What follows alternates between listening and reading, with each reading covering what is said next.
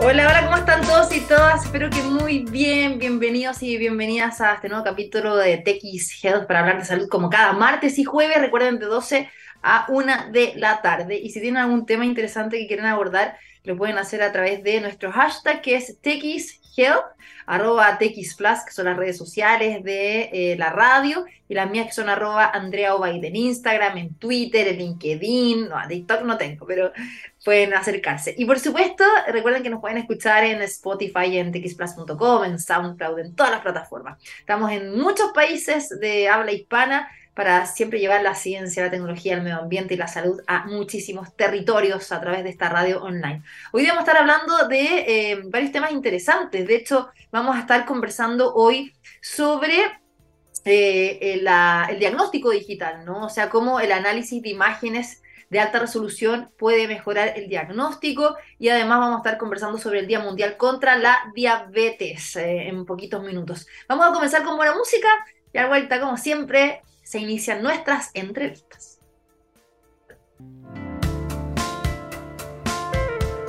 Ya, estamos de vuelta aquí en eh, TX eh, Health y hoy día queríamos hablar de un tema que es eh, súper interesante, que tiene que ver con el diagnóstico digital, que consiste en un análisis de imágenes de alta resolución que pueden enviarse, por ejemplo, a distintos centros o laboratorios fácilmente y que además cuenta con el análisis de un algoritmo que está entrenado para detectar cualquier anomalía ayudando así al patólogo o oncólogo a formular su diagnóstico. Esto principalmente, por ejemplo, las biopsias, cuando a eh, uno le hacen una radiografía, ¿no? una mamografía y encuentran alguna lesión o algo extraño, se extrae un pedacito de eso, se manda al laboratorio, esta biopsia, ¿cómo se llama? Y ahí el patólogo tiene que ver si efectivamente es un cáncer o no, por ejemplo, ¿no? Bueno, esta tecnología eh, promete reducir las listas de espera y también los tiempos de entrega de este diagnóstico asociado a las biopsias, ayudando también a tener un tratamiento más preciso y a tiempo. Queremos saber mucho más al respecto de este tema. Está con nosotros el doctor Javier Quesada,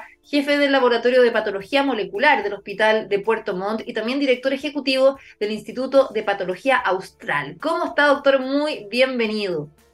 Hola, Andrea, muy bien. Muchas gracias por la invitación para tratar de, conversar un poco sobre este tema que es apasionante y es muy importante. Claro, bueno, no sé si yo, yo hice como una buena introducción, porque para entender también qué es lo que es una patología, sabemos que es una enfermedad y los patólogos claramente tienen que eh, analizar estas muestras para determinar si efectivamente hay una enfermedad, ¿no? Como un tumor eh, asociado a un cáncer, entre otros. Sí, me parece eh, perfecta la introducción. O sea, tomarlo como ejemplo, porque no, muchas personas saben lo que hace un patólogo, que es como una subespecialidad médica, una especialidad médica con sus subespecialidades en realidad. Y, tu ejemplo es súper valioso. Pues. Por ejemplo, a alguien le detectan en algún estudio imagenológico un tumor o una lesión en la mama, por ejemplo. Eso se va a una punción, se extrae una muestra y eso va al laboratorio de anatomía patológica en donde se hace el diagnóstico. Antiguamente era solamente diagnóstico, hace 20, 30 años, pero ahora los patólogos tenemos mucha más información que entregar para el tratamiento, el pronóstico eh, del paciente. Entonces, de esa muestra de biopsia uno puede eh, obtener demasiada información por ejemplo, determinar eh, si, la paciente en este caso va a ser susceptible de recibir cierto tratamiento, eh, lo que conlleva no perder tiempo en terapias que no le van a hacer efecto y un ahorro para el Estado cuando estamos hablando del sistema público que no va a perder recursos en tratamientos que no van a servir. Pero el análisis de esas biopsias y de esos marcadores tiene que ser muy específico. Y ahí entra un poco el tema de la patología digital o del análisis digital de imágenes, que significa un poco procesar estas imágenes y obtener información más objetiva para dar este tratamiento más preciso y más rápido en el fondo. Qué importante eso, doctor. Y por eso también eh, se demoran tanto los resultados de las biopsias, ¿no? O sea, a veces hay que esperar hasta tres semanas, eh, que es un poco angustiante muchas veces cuando te encuentran alguna lesión y, y claro, todo este trabajo que se hace es demoroso. ¿Por qué? Eh, mira, ahí el, bueno, una, la primera cosa es, la sobrecarga del sistema. En el fondo, las estadísticas nuestras del último año son que vimos 40.000 biopsias entre el área pública y privada en la región, eh, en Puerto Montt en el fondo, que es mucho, entre ocho patólogos. Eh, es, un, es un, una especialidad que no hay mucho, se están formando de a poco, está aumentando la masa. Y lo otro es que hay biopsias de diferentes eh, complejidades. Por ejemplo, un apéndice en la urgencia, un apendicitis lo sacan y es una biopsia de muy rápido diagnóstico. pero vienen las biopsias complejas de cáncer que, de repente el patólogo no sabe qué es lo que es, se la tiene que mostrar a un colega, se lo tiene que interconsultar a un colega que puede estar en otra ciudad, eh, tiene que hacerle algunos marcadores eh, o estudios complementarios, que nosotros le llamamos inmunohistoquímica o patología molecular, que es el área en la que yo me desarrollo, que tengo mi fellow. Eh, entonces, es súper variable, no es una maquinita en la que entra el resultado. Realmente los exámenes de laboratorio son así, pues. se hacen un hemograma y, la máquina entrega el resultado inmediato, que es súper difícil de estandarizar. Y los flujos intermedios eh, en muchos lugares son súper manuales. El tema de los registros, tiene muchas etapas secuenciales el procesamiento de una biopsia y la patología digital también puede ayudar a optimizar eso. Sí, vamos a ir ahora en breve a la patología digital, pero también como para entender lo que eh, significa una biopsia, ¿no? O sea, cuando uno dice, ah, ya, bueno, me hicieron una biopsia y está el resultado, debe ser esto que usted decía, o sea, a través de, una biopsia y el análisis, ¿no? En el caso que sea un cáncer, entender qué tipo de cáncer es y qué tratamiento eh, se requiere. ¿Cómo se llega a ese resultado? Mira, nosotros hacemos un análisis morfológico, que es un reconocimiento de patrones en una imagen. Llega el pedacito de tejido o la pieza quirúrgica más grande, si es que es una resección oncológica, entra a múltiples etapas de procesamiento en que intervienen TENS, eh, tecnólogos médicos, que son súper importantes. Finalmente todo eso se traduce en una lámina que nosotros miramos al microscopio. Y al mirar esa lámina en el microscopio, nosotros reconocemos ciertos patrones morfológicos que nos dicen, primero, esto es cáncer o no es cáncer, porque puede ser un simulador de cáncer, y después de eso podemos evaluar qué subtipo de cáncer es y adicionalmente decir, mira, esta muestra tiene ciertos marcadores, esta paciente va a, va a responder a cierta terapia y su pronóstico asociado es X, por ejemplo. Eh, como, que ese es el flujo normal. ¿Y esto se logra por experiencia, o sea, ya eh, visual, o hay, por ejemplo, una biblioteca de imágenes, por decirlo así, de estos, de estos tipos de cáncer que ya se caracterizan? Sí, o sea, la mayoría de las cosas están descritas. Eh, la, OMS, la Organización Mundial de la Salud, tiene libros por cada subespecialidad, porque nosotros también tenemos subespecialidades. geniturenario, eh, patología mamaria, patología hematolinfoide, de los linfomas, eh, y así muchas.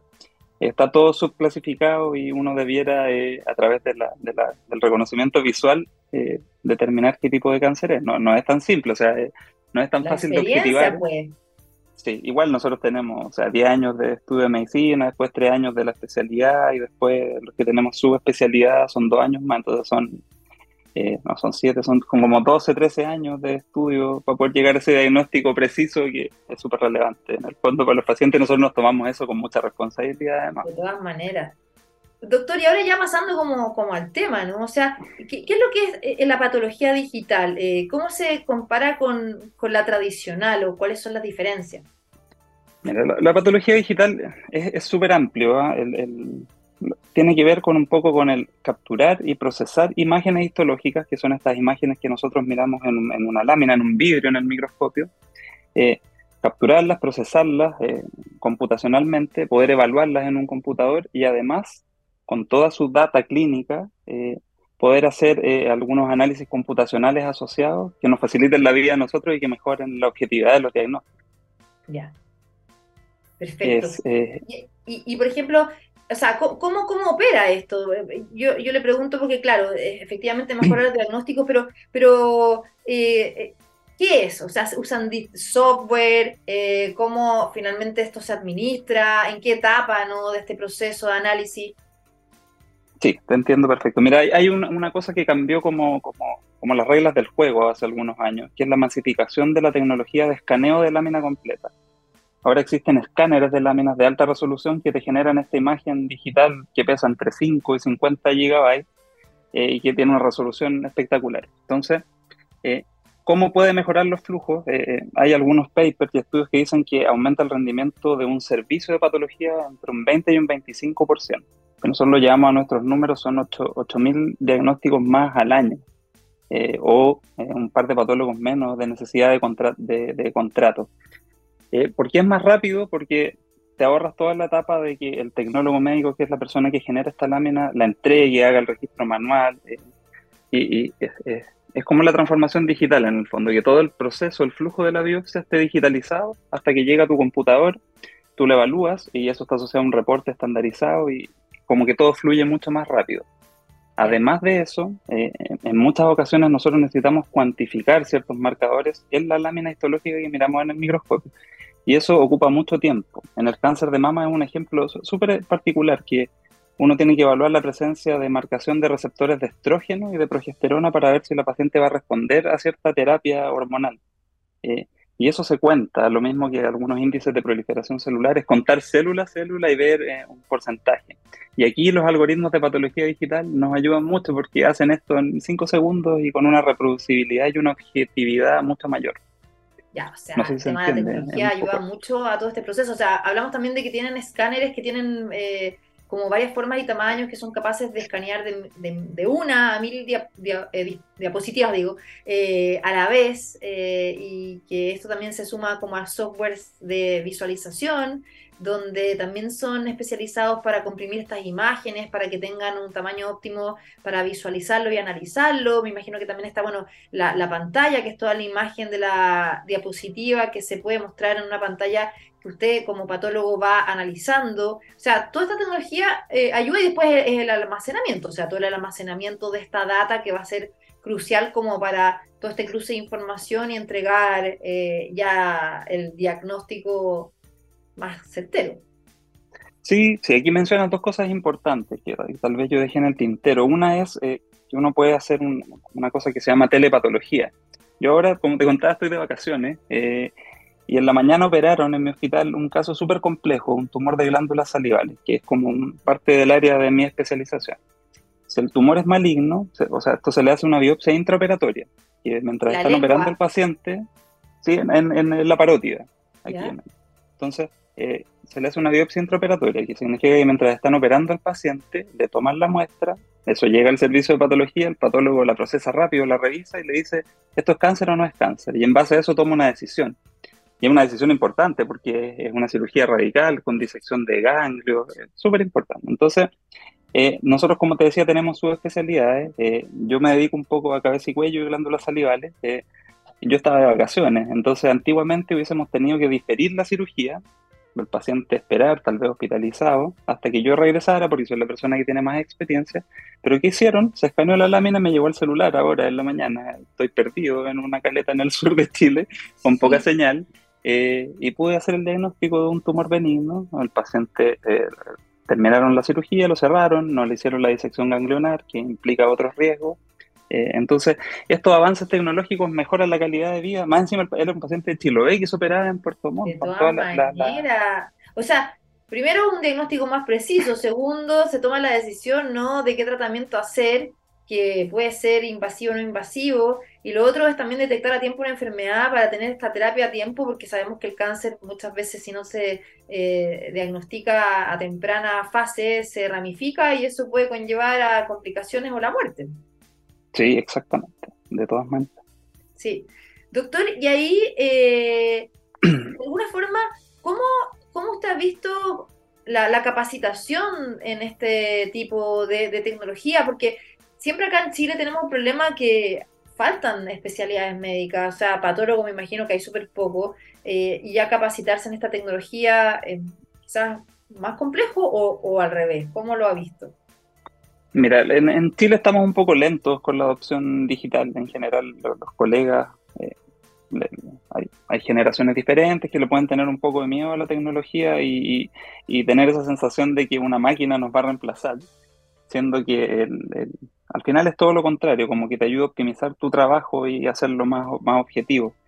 Eh, es cierto que hay un déficit de especialistas, yo creo que en todas las especialidades, entonces cualquier tecnología que, que, optimice, mejore, como te decía, los flujos y permita que, el, trabajador, en este caso el patólogo, pueda hacer más diagnósticos en un periodo de tiempo más corto y más objetivo, es fabuloso para el sistema en general. O sea, como hay un ahorro, además económico, en costo. Nosotros lo calculamos y era, en el caso de nuestro servicio de salud, eran casi 600, 800 millones al año, solo por eh, porque en el fondo tienes diagnósticos más rápidos, los pacientes están hospitalizados menos tiempo, eh, las cirugías se programan de forma más rápida, hay tratamientos que a pacientes no le iban a hacer efecto, que no los das, entonces es, como un círculo virtuoso al final. y es un poco difícil hacer entender a los tomadores de decisiones de que ciertas tecnologías pueden eh, cambiar las reglas del juego de esta forma. Y lo que me decías tú de capacitarse no, no, no es tan complejo, o sea, es muy similar a lo que uno ve en el microscopio, pero, pero en una pantalla. Pero ahí también, eh, ¿cómo incide este avance tecnológico eh, en que efectivamente se pueda eh, priorizar a los pacientes que tengan este tipo de cáncer, ¿no? que necesitan una cirugía rápida, sobre todo por el tema de las listas de espera, y a veces no hay pabellón disponible, no hay cirujanos disponibles, o sea, yo, mi, mi, mi, mi, papá y mi hermano son cirujanos, eh, oncólogos, entonces me cuentan siempre eso, que a pesar de que está el paciente con cáncer, el paciente un año después vuelve y todavía no tiene eh, pabellón. Sí, eso, eso es verdad. Eh, yo creo que en todos los servicios de salud se está tratando de aumentar esa capacidad resolutiva, sobre todo después del COVID, con la generación de listas de espera oncológica enorme. O sea, no sé, claro, igual se puede morir esperando aunque le diagnosticaron a tiempo la enfermedad. Exacto. Sí, exactamente lo, que, lo que favorece es, como, te decía, eh, este círculo virtuoso de que los pacientes entren y estén hospitalizados menos tiempo, va desocupando camas. De repente hay pabellones disponibles, pero no hay camas para que el paciente quede hospitalizado después, se suspende la cirugía. Entonces, cualquier tecnología que permita agilizar ese flujo es súper beneficiosa en el mediano plazo. O sea, a los dos, tres años se empiezan a notar las diferencias. ¿Y dónde se está implementando la patología digital? Mira, aquí en, el mundo, eh, por supuesto Estados Unidos, España, eh, Inglaterra, Reino Unido tienen eh, van aquí como en la vanguardia un poco, hay hospitales, hospitales que ya están completamente digitalizados y que son los que muestran un poco estas cifras muy, muy, positivas. Aquí en Chile, como te decía, la adopción está lenta porque los escáneres de, de láminas son caros, o sea, no hay ninguno que cueste menos de 150 millones de pesos y es difícil convencer a los tomadores de decisiones de que es una tecnología importante porque un hospital está lleno de otras urgencias. Y esa es la labor, es labor nuestra, convencer a la gente que toma las decisiones de que es algo importante.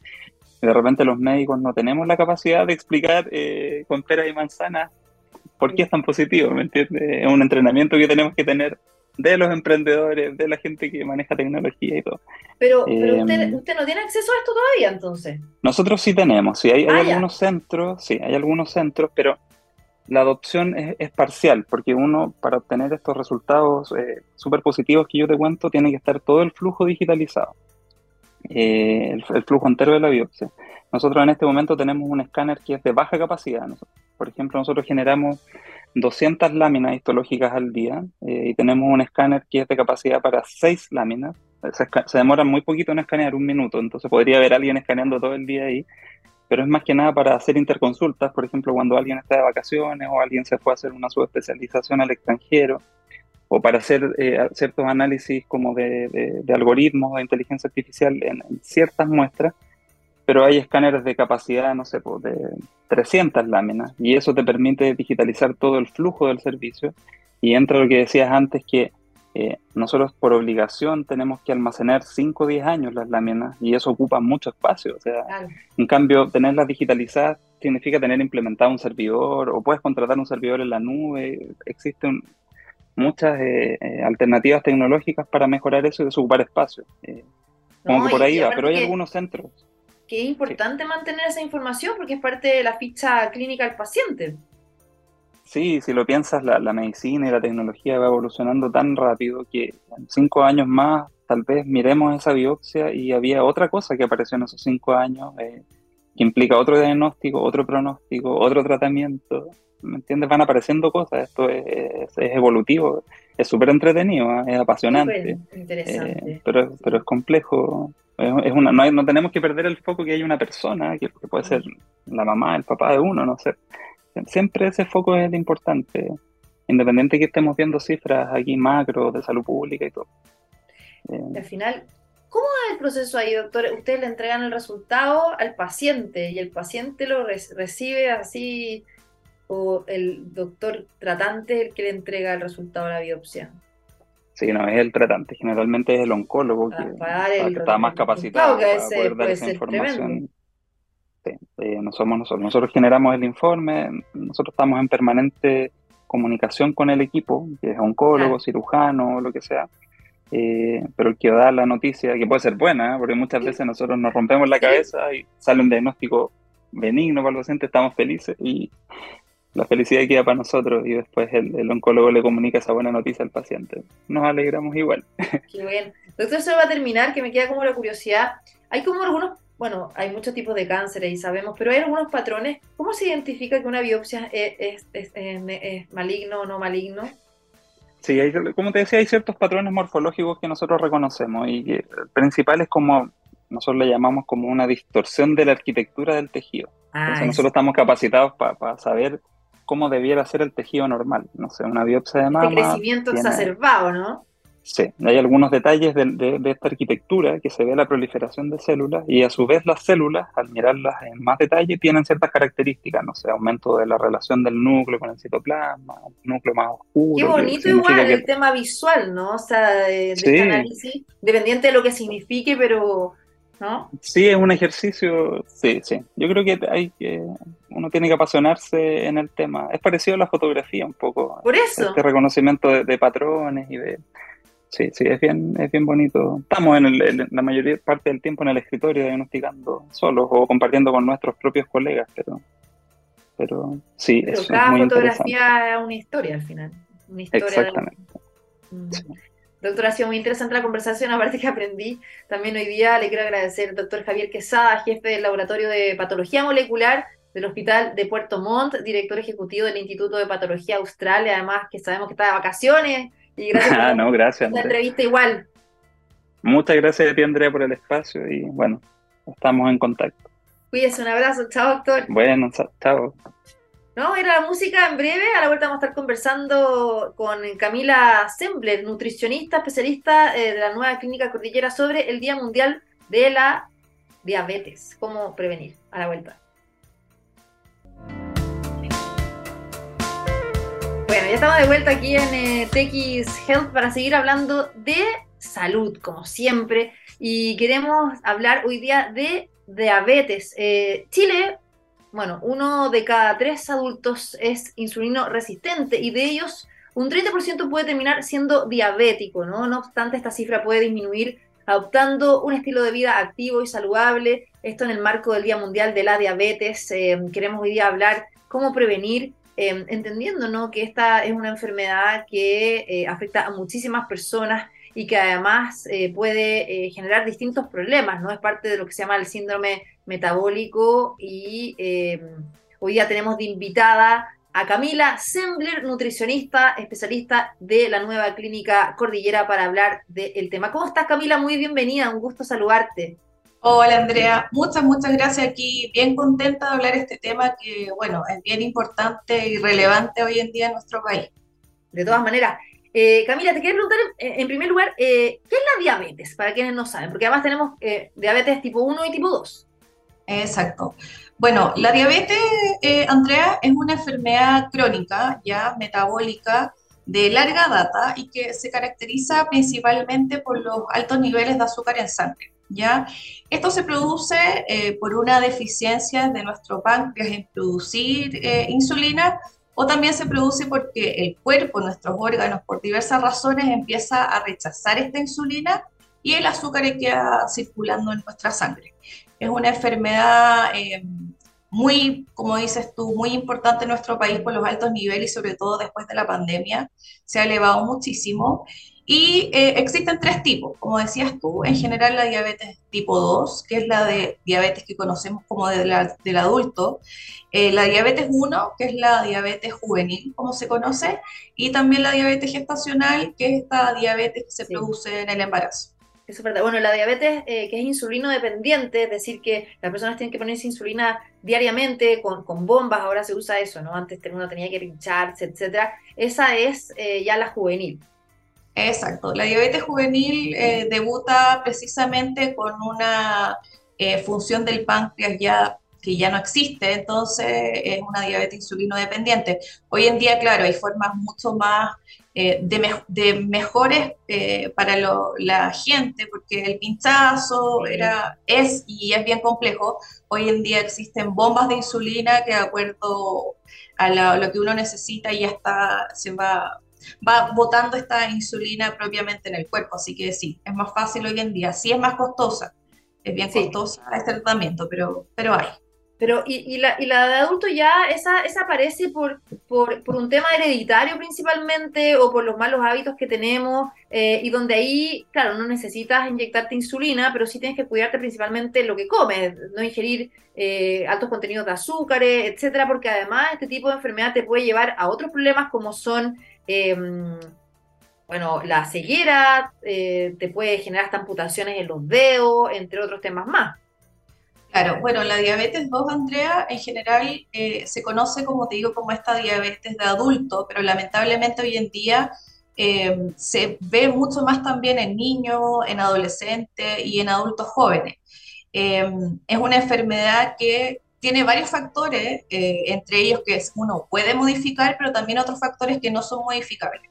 Factores como la genética, se ha visto que cuando los padres, por ejemplo, tienen diabetes, eh, los hijos tienen una probabilidad mayor de desarrollarla. Se ve también, claro, con antecedentes de diabetes gestacional. La diabetes gestacional es una diabetes que es transitoria, pero hay algunas mujeres que lo mantienen luego del, parto y eso se pasa a llamar también diabetes 2. Eh, y también la edad, como decíamos, también es un factor que no podemos modificar, pero también están estos factores modificables, como dices mm. tú, como la dieta, el estilo de vida, sedentarismo, el tabaquismo también. Sí, bueno, está la llamada epigenética, eh, donde efectivamente uno puede tener como esta predisposición genética a, desarrollar este tipo de enfermedad como la diabetes, pero si uno cambia los hábitos ¿no? y la forma de vida, o sea, se puede dar un giro y no llegar a desarrollar la enfermedad. Completamente, exactamente, completamente. Tenemos como dices tú, bueno, nosotros eh, venimos internamente con millones de genes, genes de cáncer, eh, enfermedades específicas, estomacales y todo, pero claro, hay ciertos factores ambientales, conductuales, eh, que nosotros podemos modificar y prevenir estas enfermedades.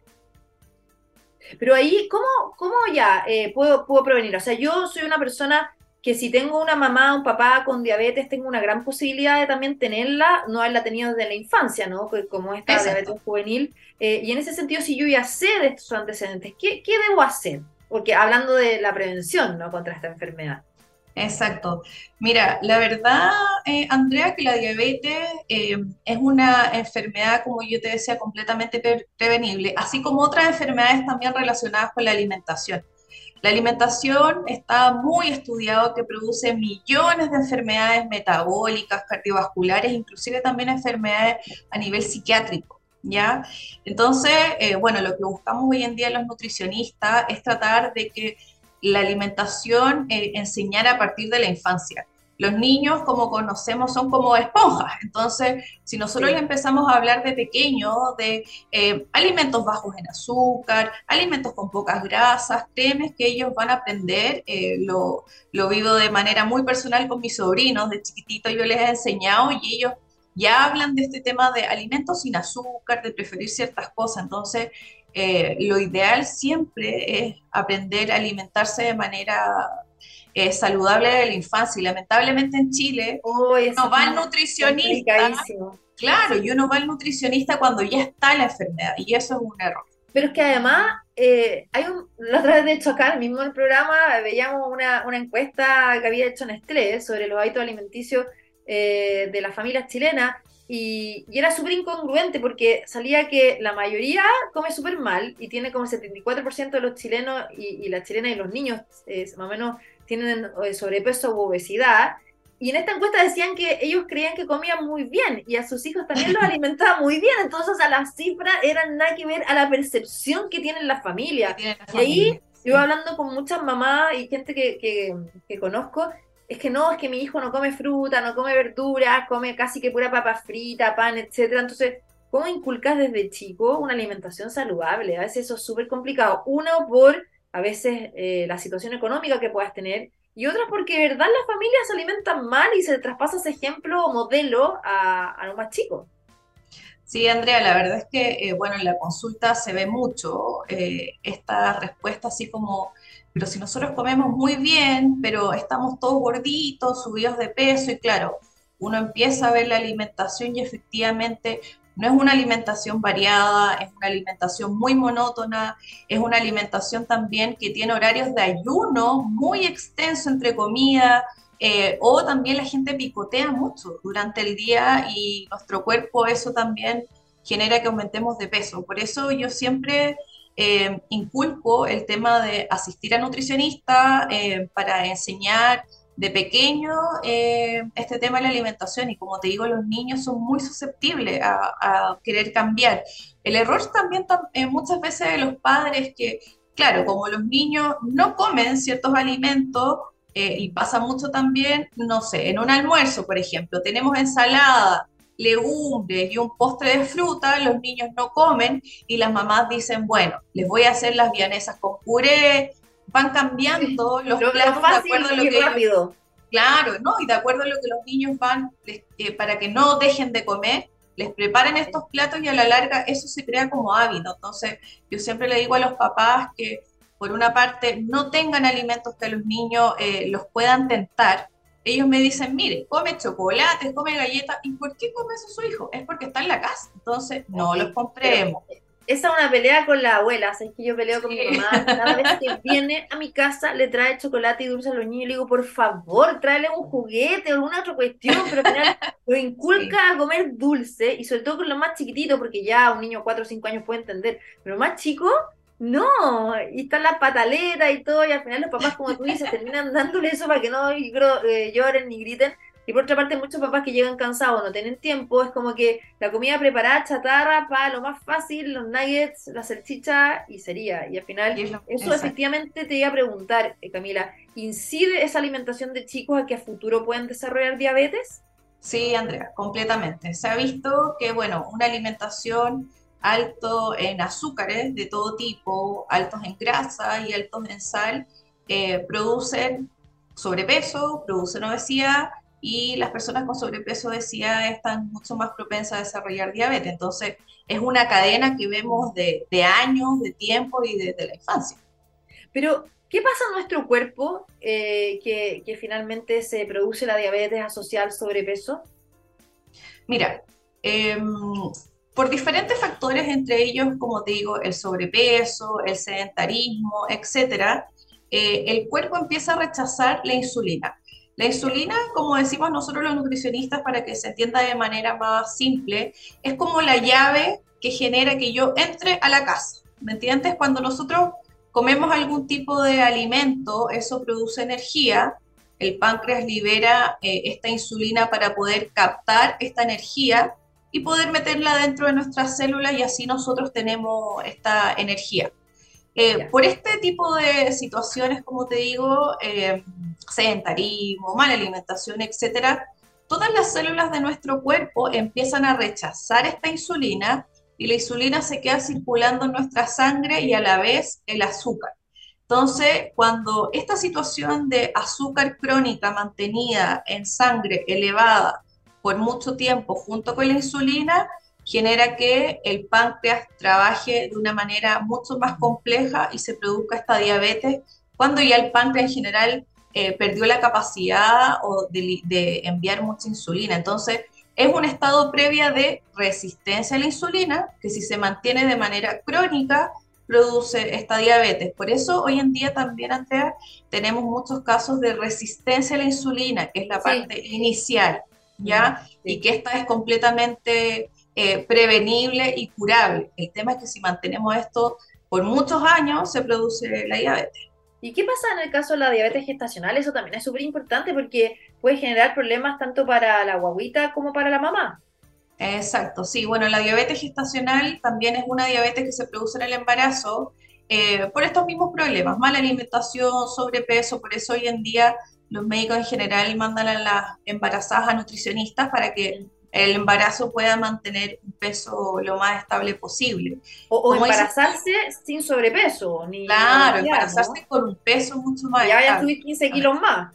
Claro. Depende del estado en que tú te embaraces, si estás normal, sobrepeso, obeso, es de acuerdo a los kilos que nosotros recomendamos que, una mujer suba. Por eso es tan importante. Claro, entre 6 o 9 si estás muy sobrepeso, etcétera. Em, y claro, por eso la alimentación en el embarazo es tan importante, como dices tú, para prevenir también eh, complicaciones eh, en el mismo parto. En general, en niño, en, el feto, en la guaguita, se produce eh, macrosomía, o sea que la guagua es muy, muy grande, por ejemplo, se producen bajas de azúcar al nacimiento, hay un mayor riesgo de cesárea, eh, y en la mamá también, eh, bueno, mantener esta diabetes se convierte en una diabetes 2. Ahora, em, en, temas de, por ejemplo, ¿cómo esto puede ya ir em, empeorando, ¿no? O sea, cuando uno tiene diabetes. Yo te mencionaba algunas consecuencias pero de verdad la diabetes puede generar una falla, o sea, multisistémica, así que no te, te tratas. ¿Cómo? Ya cuando tienes la diabetes, estamos acá hablando de prevención todo este tiempo, pero en el caso de que ya esté, ¿qué, qué, se hace? ¿Cómo, cómo, ¿Cómo se trata? ¿Cómo evitamos que siga avanzando y generando más daño en nuestro cuerpo? Mira, la diabetes, Andrea, es una enfermedad muy silenciosa, ¿ya? Cuando se hace el diagnóstico, la verdad, como dices tú, es mantener un tratamiento, porque la verdad es que la gente se confía eh, muchas veces porque es una enfermedad muy silenciosa. Entonces a ti te pueden detectar diabetes, uno se cuida más o menos, pero eh, se producen complicaciones a largo plazo siempre y cuando tú no te cuides. Y ahí es cuando la gente en cierto modo toma conciencia y dice, ahora parece que me tengo que cuidar cuando el médico efectivamente dice hay una herida aquí que no podemos cicatrizar, vamos a tener que amputar, o cuando empezamos con la ceguera o problemas al riñón. Entonces, cuando ya está el diagnóstico de la diabetes, uno, es súper importante mantener el tratamiento médico, ya sea con medicamento o con insulina, que muchas veces cuando está un poco descompensada, los médicos dejan insulina de manera inicial. Lo otro es mantener un control. ¿Ya? Sí o sí hay que mantener controles de acuerdo a los médicos y la indicación de nutricionista para que esta diabetes y este azúcar se mantenga estable durante el tiempo. y lo otro, obviamente, la alimentación. Pero, o sea, no es reversible ya, o sea, una vez que uno ya tiene la enfermedad. No. mira, hay algunos últimos estudios que dicen que una diabetes con una alimentación muy restrictiva, con ciertos medicamentos, podría mantenerse muy, muy a raya, pero todavía no hay estudios que digan que la diabetes se cura de manera definitiva. No. Ya. Por eso hay que prevenir. ¿Cuáles son los síntomas a los que tenemos que estar atentos? Por ejemplo, ya eh, eh, juvenil o ya, eh, o sea, insulino dependiente, que eso es más complejo, o ya, ya cuando empieza a tener de adulto. Mira, en la diabetes 2, Andrea, hay pacientes que ni siquiera tienen síntomas. Así de complejo es. Por eso hay un porcentaje muy alto de pacientes diabéticos no diagnosticados. Y cuando van al médico por alguna otra razón, el médico solicita exámenes y ahí nos damos cuenta que tenemos diabetes, ¿ya? Entonces, esta se manifiesta en general cuando está muy, muy descompensada. Uno de los síntomas o tres de los síntomas principales que, es lo que más nosotros vemos es el tema de la poliuria, polidipsia o polifagia, que es el tema de sed excesiva, tener mucha sed a pesar de que yo me tomé mis dos litros de agua al día, por ejemplo, hambre excesiva, estoy como con mucho apetito, muy ansioso, y lo otro es muchas ganas de orinar. La gente se levanta en la noche a orinar, entonces ahí uno dice, mm, parece que puede haber una diabetes. Lo otro es eh, síntomas de fatiga, también me siento mucho más cansada, dolores de cabeza y algunos eh, signos también como pérdida de peso involuntario, o sea, si yo no hago una dieta, por ejemplo, y pierdo, pierdo peso, ahí también podemos sospechar. Eh, y lo otro son algunos signos clínicos, como por ejemplo tener algunas áreas oscuras de nuestro cuerpo, que significa que la insulina está muy alta, como por ejemplo la línea negrita aquí en el cuello, que se llama acantosis nigricans, o eh, en la ingle también se ven eh, partes oscurecidas, o también en las axilas. ¿Y los niños también? En los niños también. En los niños es muy notorio cuando la insulina está muy, muy alta, porque el cuellito se les pone todo aquí negrito, completamente, muy negrito y otras partes del cuerpo, como te digo. Eso es la parte inicial, eso se llama resistencia a la insulina y ahí uno solicita exámenes al tiro. Como te digo, también como factores como sobrepeso, mala alimentación, uno revisa el cuellito acá y está negrito y uno, las mamás dicen, uy, pero si yo lo bañé, ¿me entiendes? Pero es eh, exceso de insulina. ¿no? Sí, sí. ¿Y, qué cobertura está teniendo ahora la diabetes, no? O sea, bueno, con el GES y eh, en general es importante también saberlo.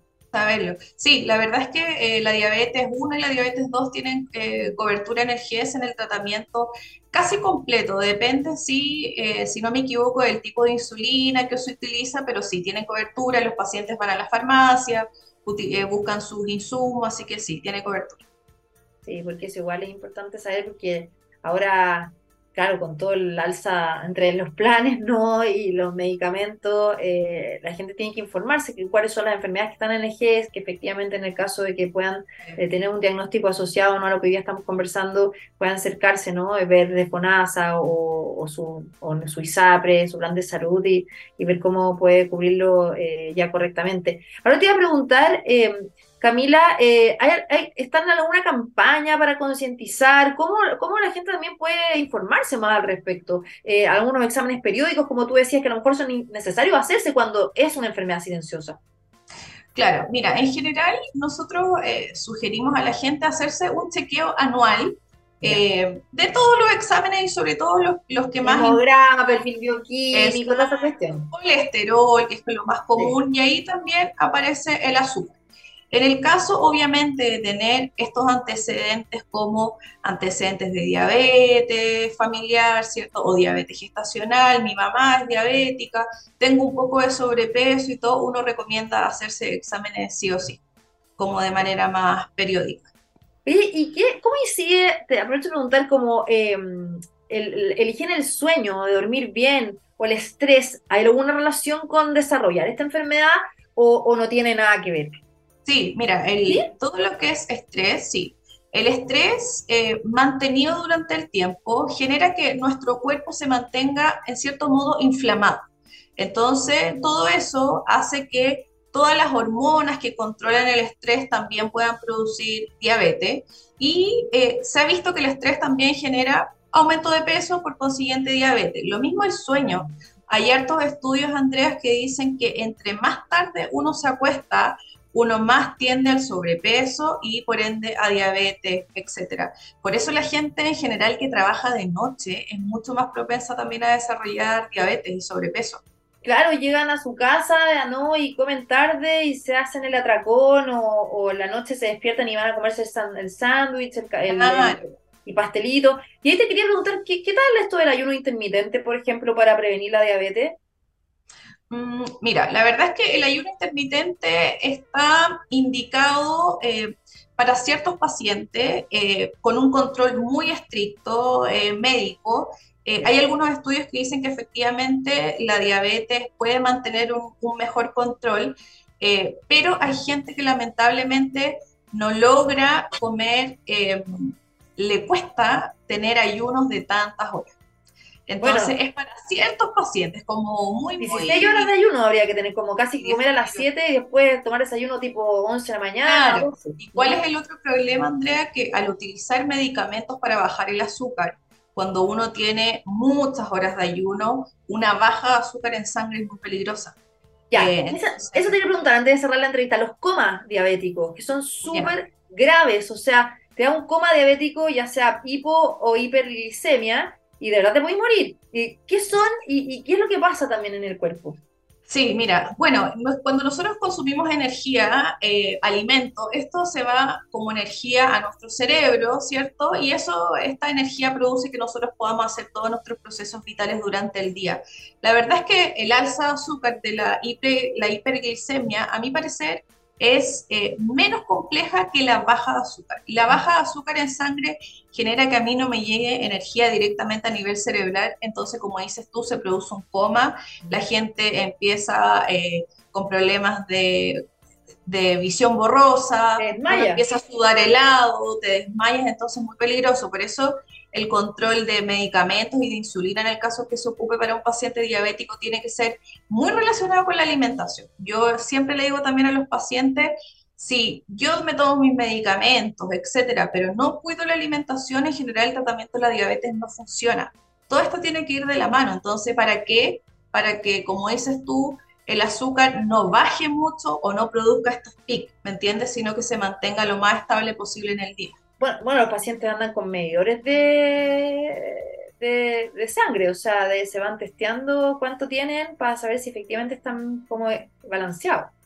Exactamente, sí. Eh, lo ideal es que ellos tengan un, un hemoglucotés o test de azúcar para ir, o sea, para ir tomándose el azúcar durante el día y ahí ver cómo van. Pero como te digo, si la alimentación es buena, si no tiene horarios de ayuno, si los carbohidratos son los adecuados en general, el, azúcar en sangre debería mantenerse muy estable, muy estable durante el día.